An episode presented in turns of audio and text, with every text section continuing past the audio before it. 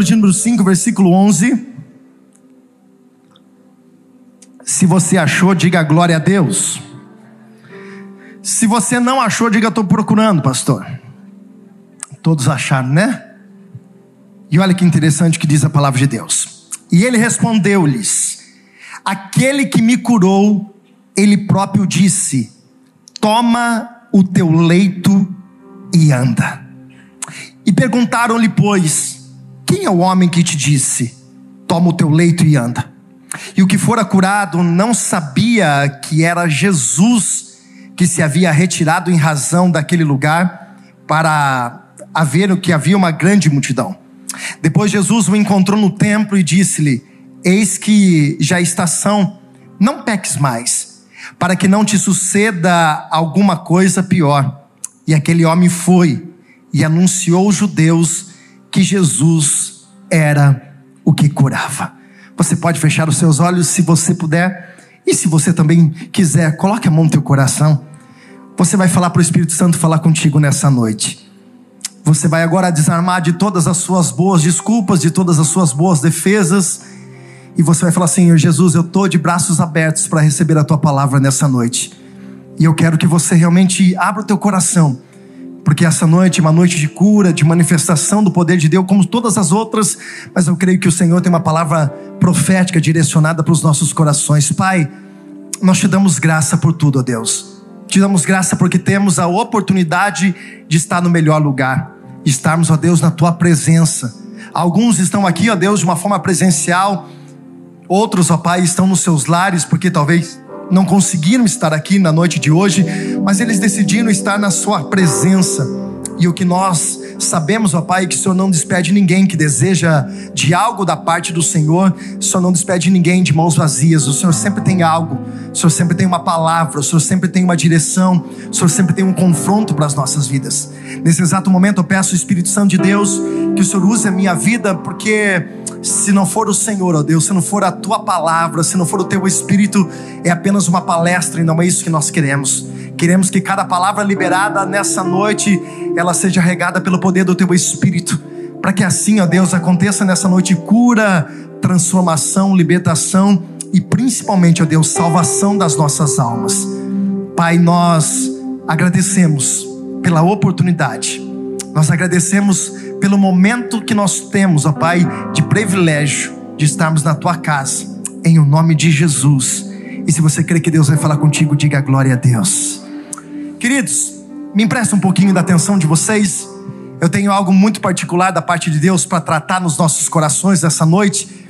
Algo que o Senhor tem me incomodado e estava me incomodando alguns dias, e eu quero partilhar com vocês, compartilhar com vocês dessa palavra que talvez você já ouviu. Você sabe que essa palavra vai falar daquele rapaz, daquele homem que há 38 anos ele estava à beira de um tanque, e existia um ato místico naquele lugar que dizia que quando as águas se movimentassem por causa literalmente de uma que eles criam que tinha um movimento através de um anjo, o primeiro homem que entrasse dentro daquela água ele era curado.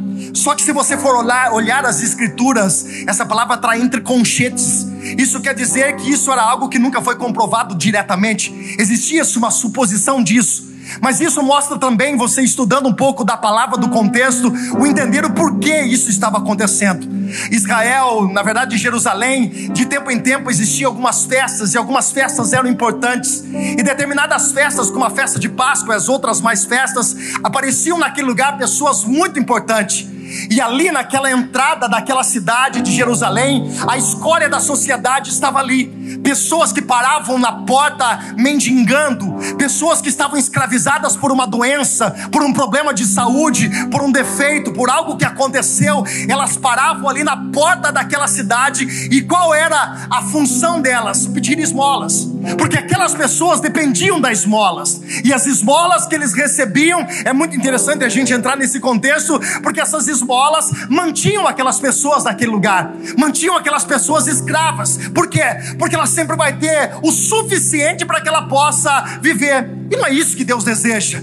A palavra do Senhor nos diz que o Senhor nos dá vida e a vida que o Senhor nos dá é em abundância. O grande problema de uma grande fatia de homens e mulheres que estão aqui, que estão nos ouvindo, é que por qualquer coisa me satisfaz. Qualquer coisa está bom. Se meu casamento está à beira de um divórcio, mas se ele der uma melhoradinha, pastor, uma pequena esmola tá bom demais. Ah, o meu filho antes estava distante, ele não queria mais nada, agora uma vez por mês parece que ele vem para a igreja, então tá bom. Não, isso é esmola.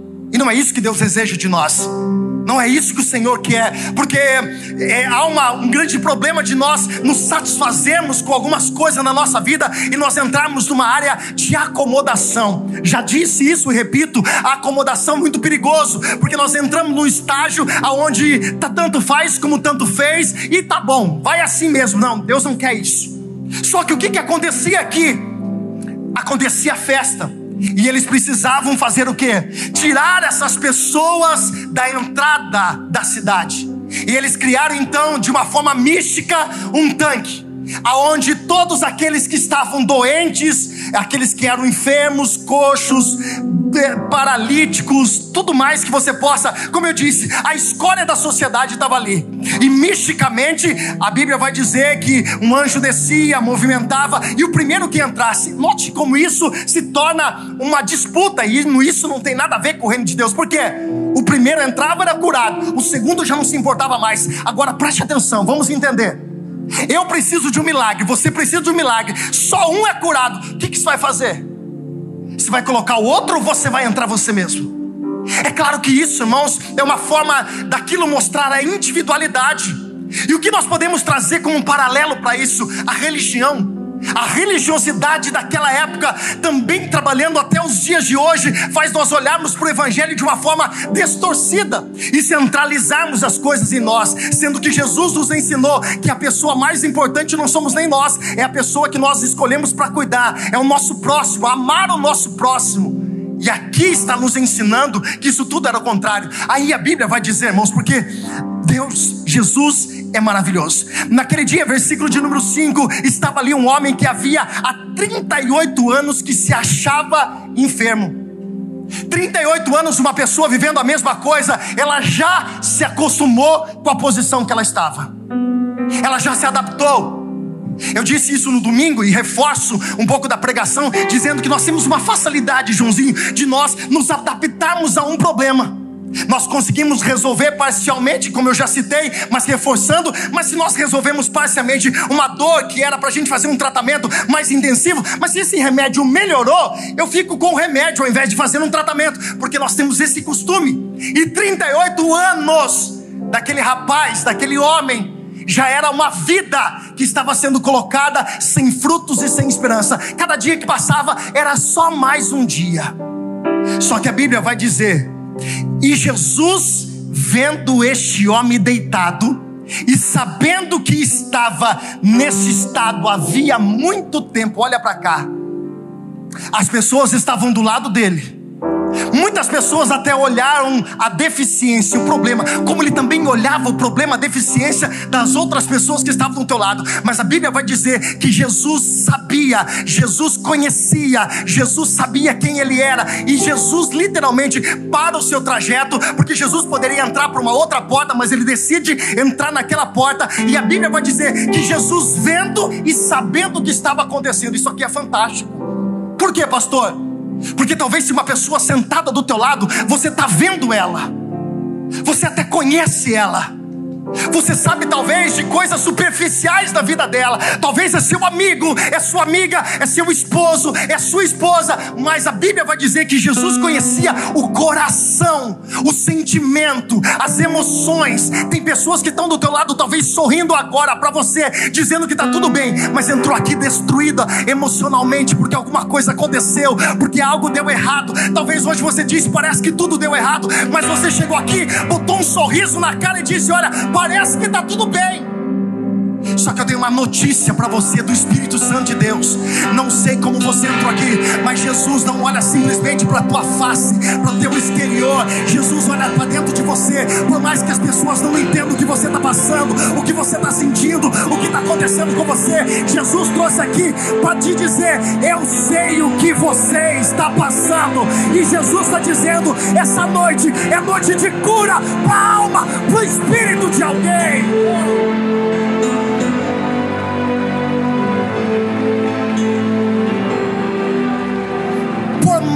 Você fale para alguém que te ama, essa pessoa pode não conseguir resolver algumas coisas para você. Se você chegar para mim no final do culto, nós sentarmos aqui e você contar todos os seus problemas, algumas coisas eu posso orar junto com você, eu posso orar em tudo, algumas coisas eu posso te direcionar, mas nem tudo eu vou conseguir resolver para você. Qual é o problema nosso? Nós já vamos falar sobre isso. Depositarmos confiança extrema em pessoas, nos apoiarmos em coisas. E quando coisas e pessoas faltam, nós ficamos desorientados. E o que acontece aqui? Pessoas desorientadas. Só que Jesus vê. Jesus sabendo. Irmãos, quando Samuel chegou na casa de Pastor Júlio, é lindo demais. Chegou na casa de Jessé. Tava todo mundo achando que era a, aparência que ia mudar, porque de aparência às vezes a gente disfarça bem.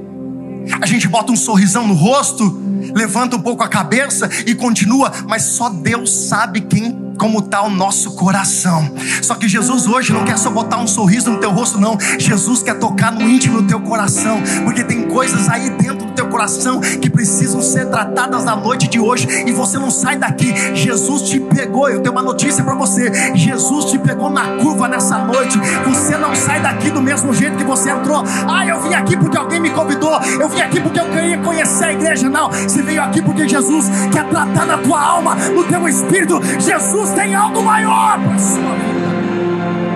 Olha só. Jesus faz uma pergunta para ele: Você quer ser curado? Que pergunta nada a ver? Por quê? Jesus pergunta para ele, o cara está 38 anos. Jesus pergunta para ele o seguinte: Você quer ser curado? Para muitos é uma pergunta lógica. E a resposta seria mais lógica ainda. Mas por que Jesus pergunta? E eu te explico por quê. Porque tem muitas pessoas que não querem, eu te provo. Tem pessoas que já têm o um problema de estimação. Tem problema que já, tem pessoas que já se adaptaram, já se acostumaram e aquilo se tornou de estimação dentro da casa dele. Tem pessoas que falam assim, pastor, o senhor ora pela minha vida sentimental, pela minha vida é, emocional, oro, mas ele não quer se libertar de coisas do passado. Ele não quer deixar algumas coisas para que vire a página. Tem pessoas que não conseguem prosperar, não conseguem crescer, e você ora por ela, mas ela está presa a alguma coisa, algo que aconteceu. Então a pergunta de Jesus, ela teoricamente parecendo até meio que em vão, mas ela era categórica, porque Jesus não era. E hoje Jesus está dizendo para a pessoa: você definitivamente está disposto a virar uma página na sua vida? Você está disposto a sair daqui hoje mudado por Deus? Você está disposto hoje a deixar algo aqui e levar algo do Senhor para a tua vida, abrir mão de coisas que trazem agrado, ter segurança. Você está disposto hoje a isso? Porque não adianta você vir aqui. Essa é a pergunta. Parece lógica, parece óbvio, porque o rapaz tem 38 anos enfermo. Jesus chega para ele e fala assim: Você quer ser curado? A pergunta para nós é se nós queremos uma mudança, uma transformação. Que Jesus mexa na ferida, que Jesus toque onde dói. Pastor, eu já perdoei, mas eu aqui e ele lá, se não perdoou, nada.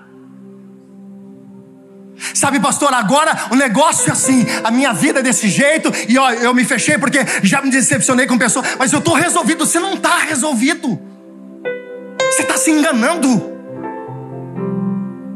perguntando para você hoje, você quer, mas é necessário você abrir mão. E a melhor, mais do que você abrir mão, você tem que abrir o teu coração para Jesus tocar aonde dói em você.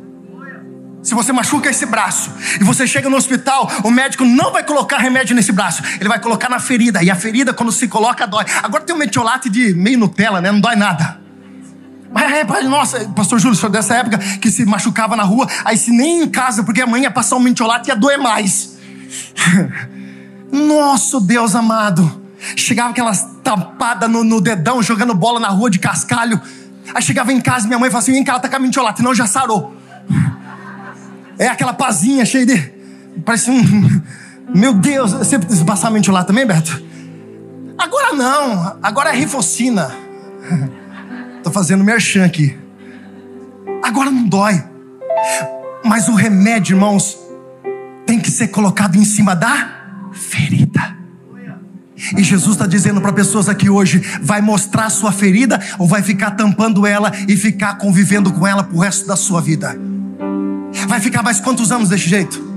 Vai ficar mais quantos anos dessa forma? Vai ficar procurando culpado, porque quando Jesus disse para esse rapaz se quer ser curado, automaticamente, em vez de ele suplicar pelo milagre dele, dizer: Jesus, eu desejo ser curado, eu quero ser curado, ele começa a procurar culpados.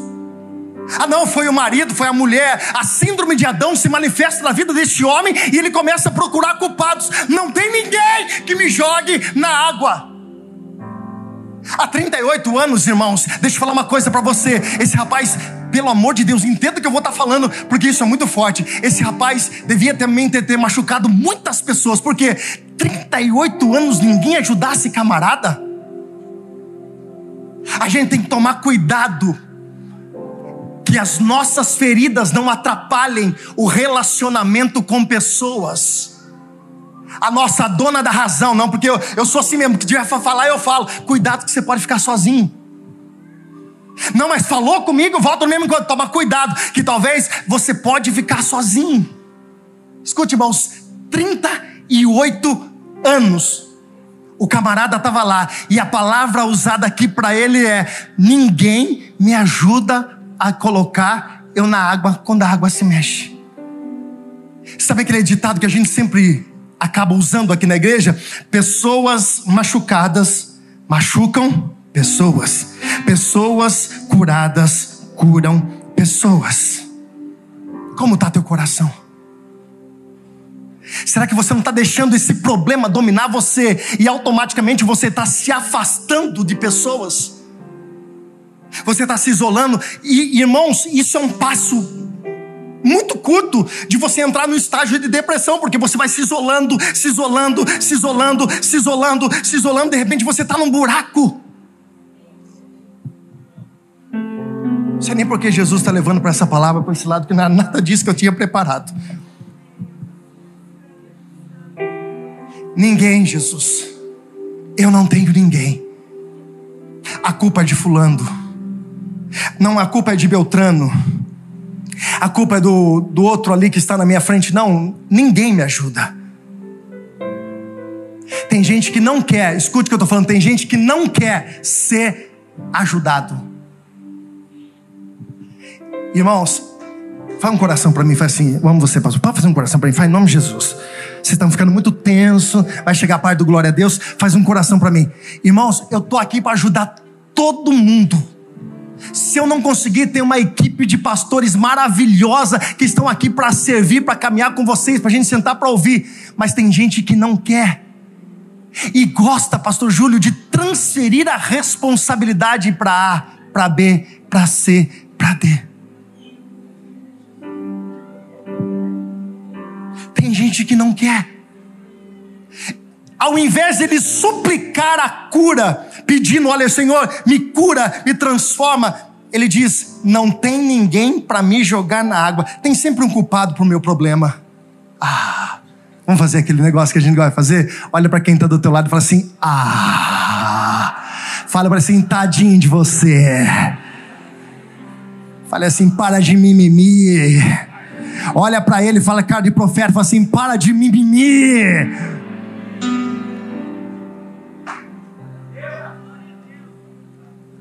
Não tem ninguém. Mas Jesus, irmãos, Jesus, Ele é lindo demais. Porque se sou eu, ainda bem que não sou eu, mas se sou eu, eu falo assim: tchau, obrigado.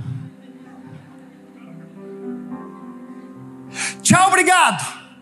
Porque Jesus, ele ouve tudo isso. Jesus, ele acaba ouvindo tudo isso. Mas Jesus foi lá para um propósito. Aqui Jesus ensinou algo muito claro no meu coração. Porque esse rapaz, ele não merecia pelo, por merecimento, por, pela, pela questão do homem. Esse homem não fez nada para que acontecesse o um milagre na vida dele. Esse homem não merecia se colocar de pé, mas Jesus veio para um propósito. Parece com a gente, não parece? A gente não merecia nada A gente não é por merecimento, e tem muitas vezes que a gente não acredita em nada, mas não é pela nossa vontade, não é pelo nosso merecimento. Existe algo que foi conquistado na cruz do Calvário, o que é? Graça, favor não merecido. Sabe por que você está aqui? Não é porque você merece, não é porque você está bom. Sabe por que Jesus entregou coisas tão grandes na tua vida? Não é porque você, ah, legal. Ele olhou do céu e disse: Que bonito que você é. Não, é pela graça. Você só está de pé, respirando pela graça. E se você está vivo e é pela graça, levanta a tua mão, dá glória a Deus e aplauda Jesus. Oh. Uh! Sabe o que Jesus falou para mim? Eu era esse paralítico, esse coxo. É o reflexo da nossa vida, porque nem sempre nós acreditamos como deveríamos acreditar. Às vezes até atrapalhamos Irmão, se você olhar para esse paralítico, para esse coxo, esse rapaz é o reflexo nosso no dia de hoje. Não merecemos, não é por nosso merecimento, muitas vezes não acreditamos, mas Jesus foi para um propósito, qual? Mudar a vida daquele homem. Sabe por que Jesus te trouxe aqui? Sabe por que Jesus te arrancou de trás das drogas, daquela situação de bebedice, casamento estourado, até mesmo veio em uma situação toda complicada. Sabe por que Jesus te trouxe aqui? Porque ele veio para um propósito, e propósito de Jesus se cumpre sobre a vida daqueles que creem. E sabe por quê? Porque a sua vida será testemunho para a vida de outras pessoas. Aí Jesus disse: Quer ser curado? Ele disse: Não tem ninguém. Aí Jesus disse no versículo 8: Levanta, toma teu leito e anda. Em Atos 3, Pedro e João estendem as mãos e colocam aquele rapaz de pé. Aqui não tem mão, aqui tem uma palavra. Ah, não. Você está ouvindo uma palavra aqui, aí você olha para a tua vida e fala assim: isso não condiz com o que eu estou vivendo. É impossível alguma coisa acontecer no estado que eu estou, aquilo que está sendo liberado acontecer na minha vida. Isso é a lógica real. Mas é por isso que a gente não vive por aquilo, que a gente vê, a gente vive pela fé. E agora entenda uma coisa e guarda isso e dê glória a Deus se você entender. Quando Jesus libera uma palavra na tua vida, ele já libera a condição de você viver aquela palavra. Peraí, peraí, peraí, peraí, peraí, peraí. Quando Jesus disse, levanta e anda, eu acredito que os ossos deles começaram a se, deles começou a se mexer, a coluna começou a estralar, começou a doer a perna, começou a esticar o nervo. Mas o que acontece? No processo de milagre tem dor, tem até mesmo um momento de processo dolorido na nossa vida, mas todo o processo dolorido vai levar você a viver o que você nunca viveu na tua vida. Jesus está dizendo: tem a palavra, tem teu posicionamento, vai doer, mas permanece no caminho caminho, porque mesmo doendo, vai se cumprir o propósito que Deus tem. Uh!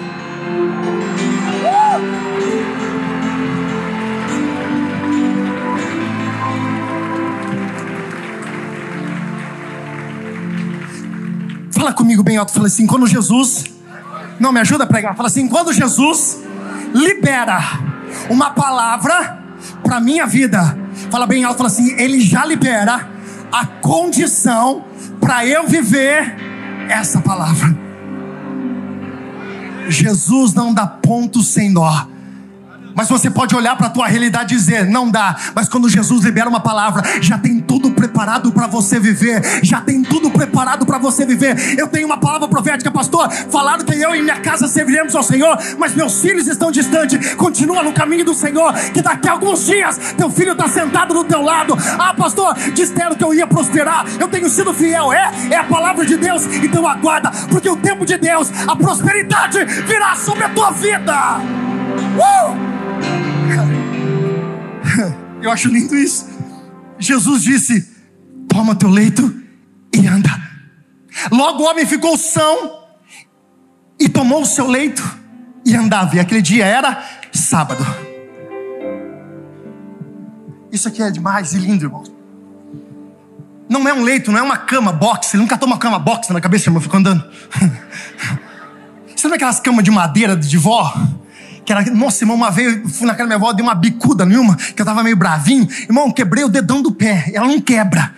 É como disse o Douglas domingo: as câmeras feitas com, com o resto da, da arca de Noé. madeira tão boa. Não era essa cama. Eu vou usar uma forma só para você entender. Era um colchonete, enrolava. Porque eles pegavam nas pontas e levavam as pessoas. Era um colchonete, enrolava. Aí Jesus disse: Pega a tua maca, o teu leito e anda. Só que quando ele estava andando, irmãos, o versículo de número 11, o versículo de número 10, então os judeus, os religiosos disseram àquele homem: Quem tinha curado? É sábado e não é lícito. Duas coisas. Primeiro, a religiosidade.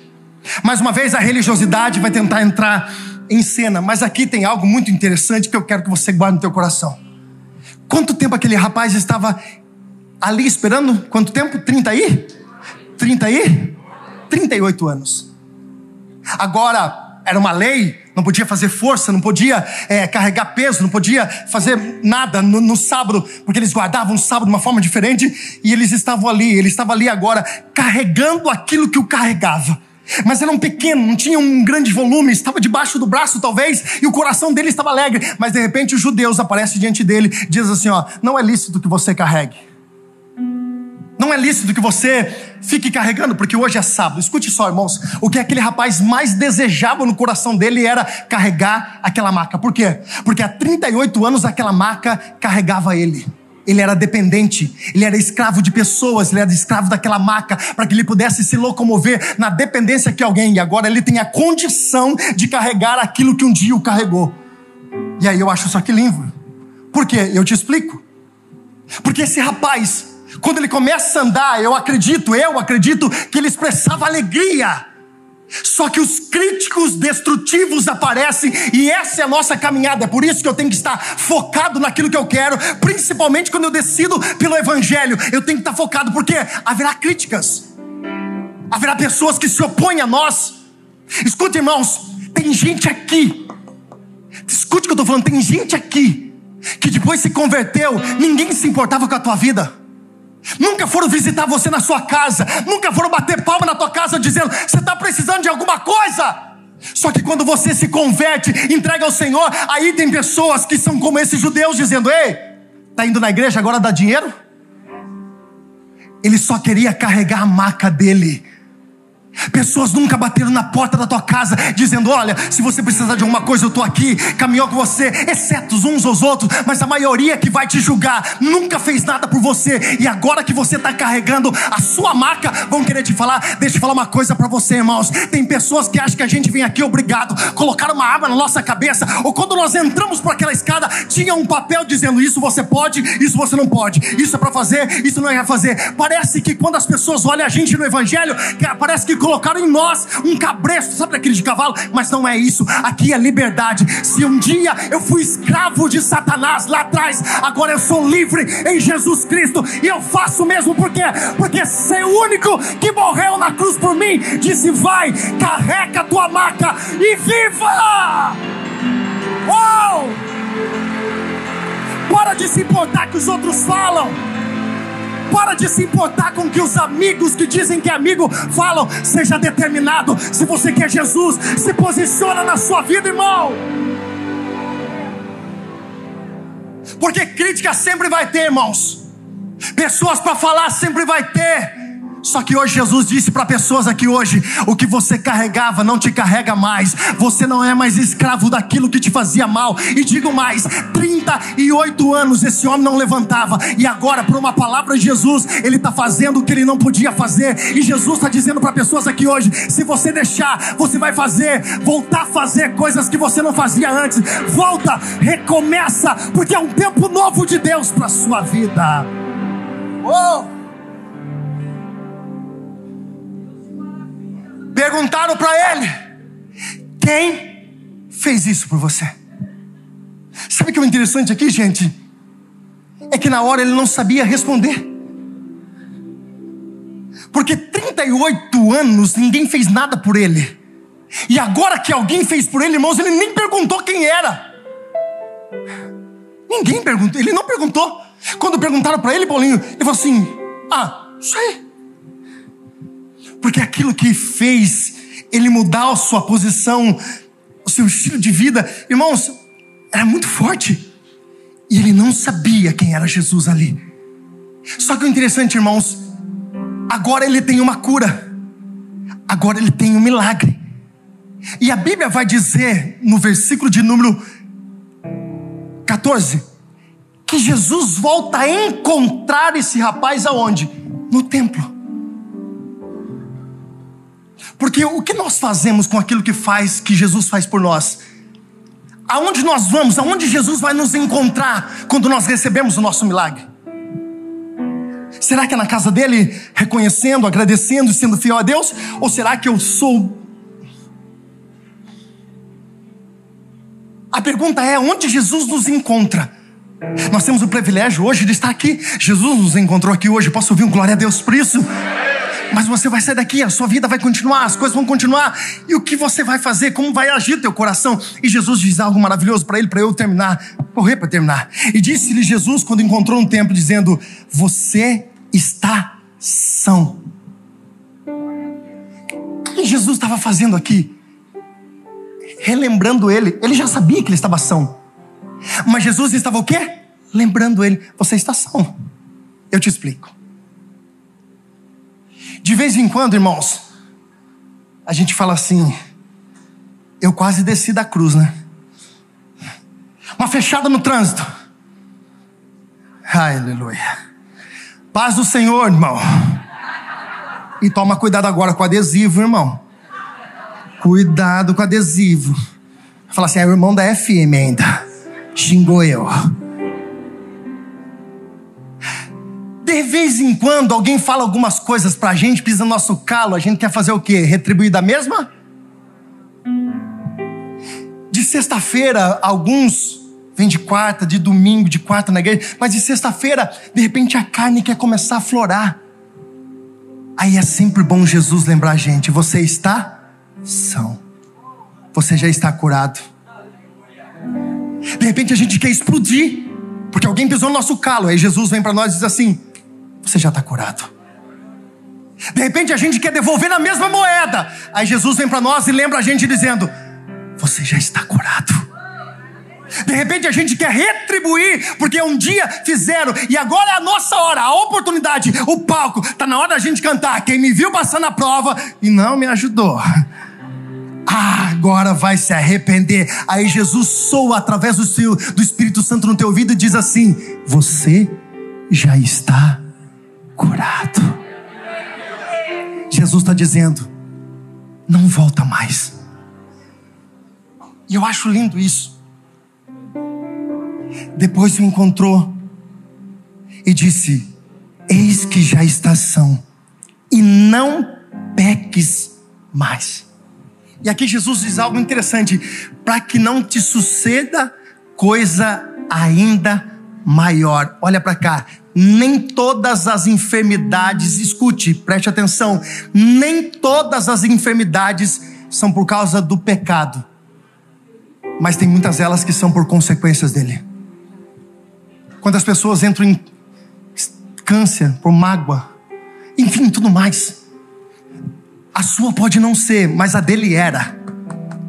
A sua pode não ser, mas a dele era. E Jesus disse: não peques mais. Para quê? Para que não venha coisa pior. Gente, olha para cá, preste atenção. O que é pior do que estava essa situação desse homem há 38 anos? Eu te explico. Pior do que ficar 38 anos numa maca é ficar uma eternidade não sendo salvo, sendo condenado à morte eterna. Jesus estava dizendo aqui, ó muda. Para de brincar com a tua vida. É o reflexo do dia de hoje, e a palavra que o Senhor nos dá para nós hoje é: eu estou dando oportunidade para alguém aqui hoje, para que você mude a sua vida, para que você mude a tua caminhada com Ele, para que você mude o teu posicionamento, para que você literalmente Entenda que você está aqui pela graça, pela misericórdia e pelo amor de Deus. Jesus está dizendo: Eu estou dando uma nova oportunidade, mas faça diferente do que você fez um dia. E aquele homem foi e anunciou aos judeus que era Jesus que o tinha curado.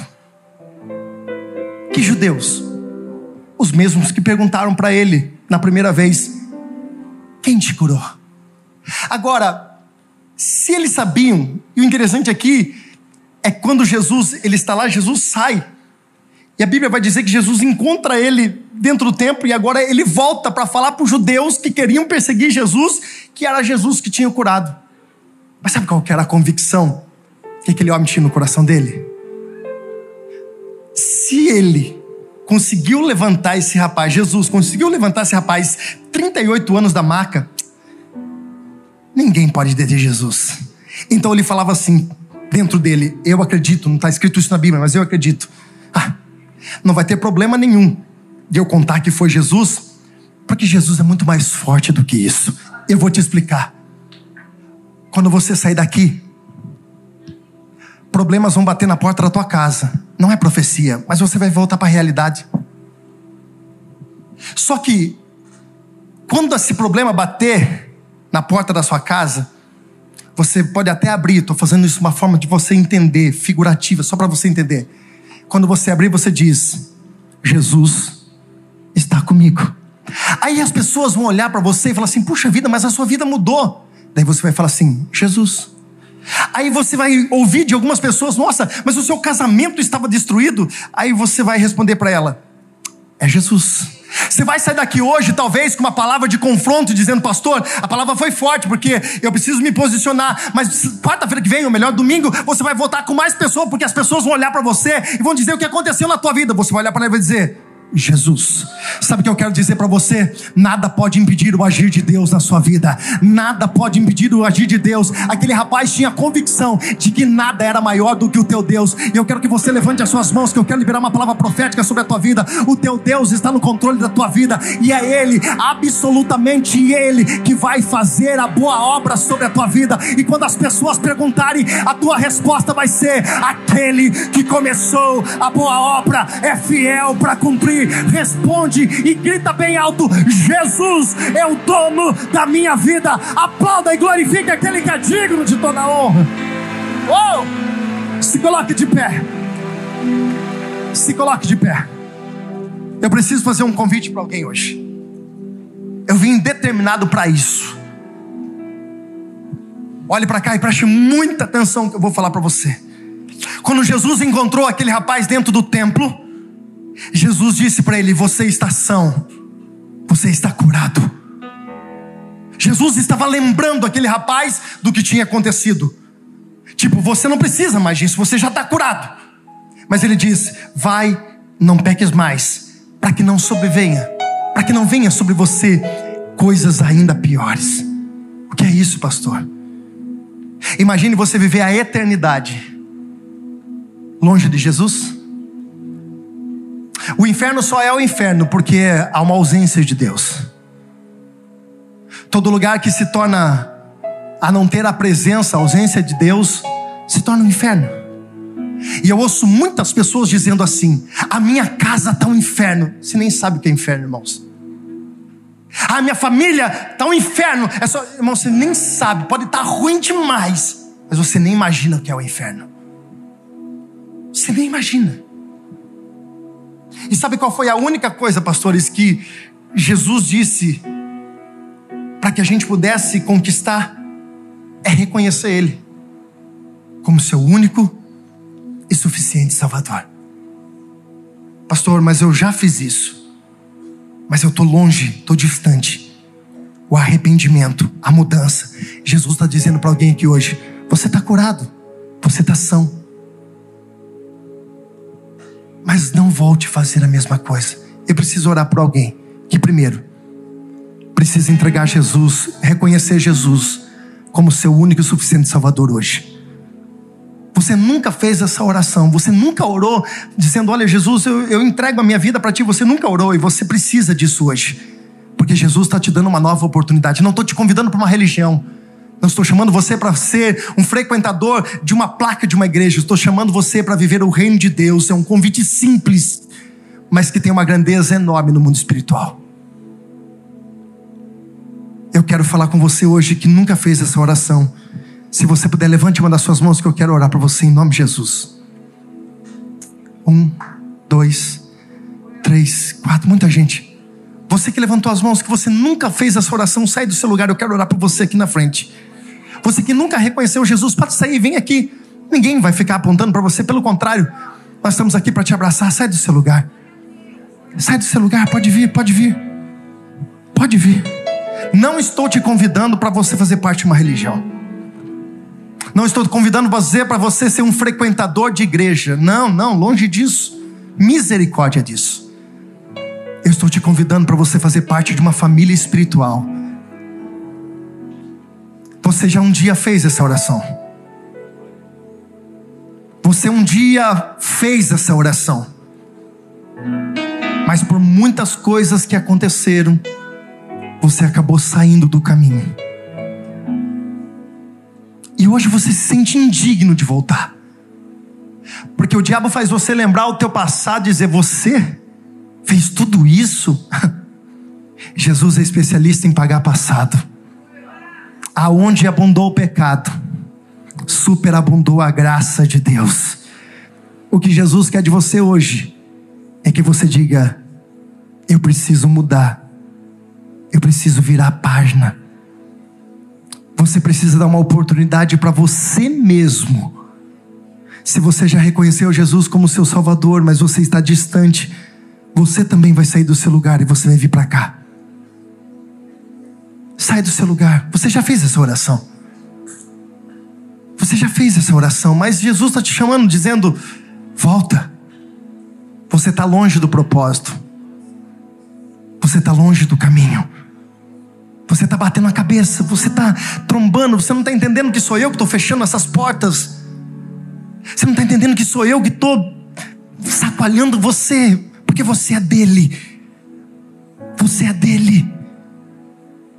Vocês que estão aqui na frente, tem mais alguém? Sai do seu lugar. Pastores, por favor, vem aqui. Sobe aqui os pastores, diáconos. Pode vir. Há tempo ainda. Não estou te chamando você para uma religião.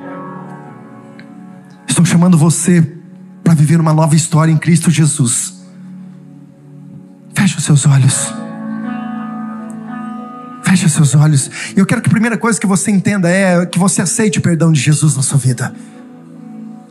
Eu quero que você sinta isso. Eu quero que você tenha esse sentimento de você aceitar o perdão de Deus. Nós não somos dignos. Nós não somos dignos. Realmente nós não somos dignos. Em nome de Jesus, pastores, pode orar por eles? Pode orar.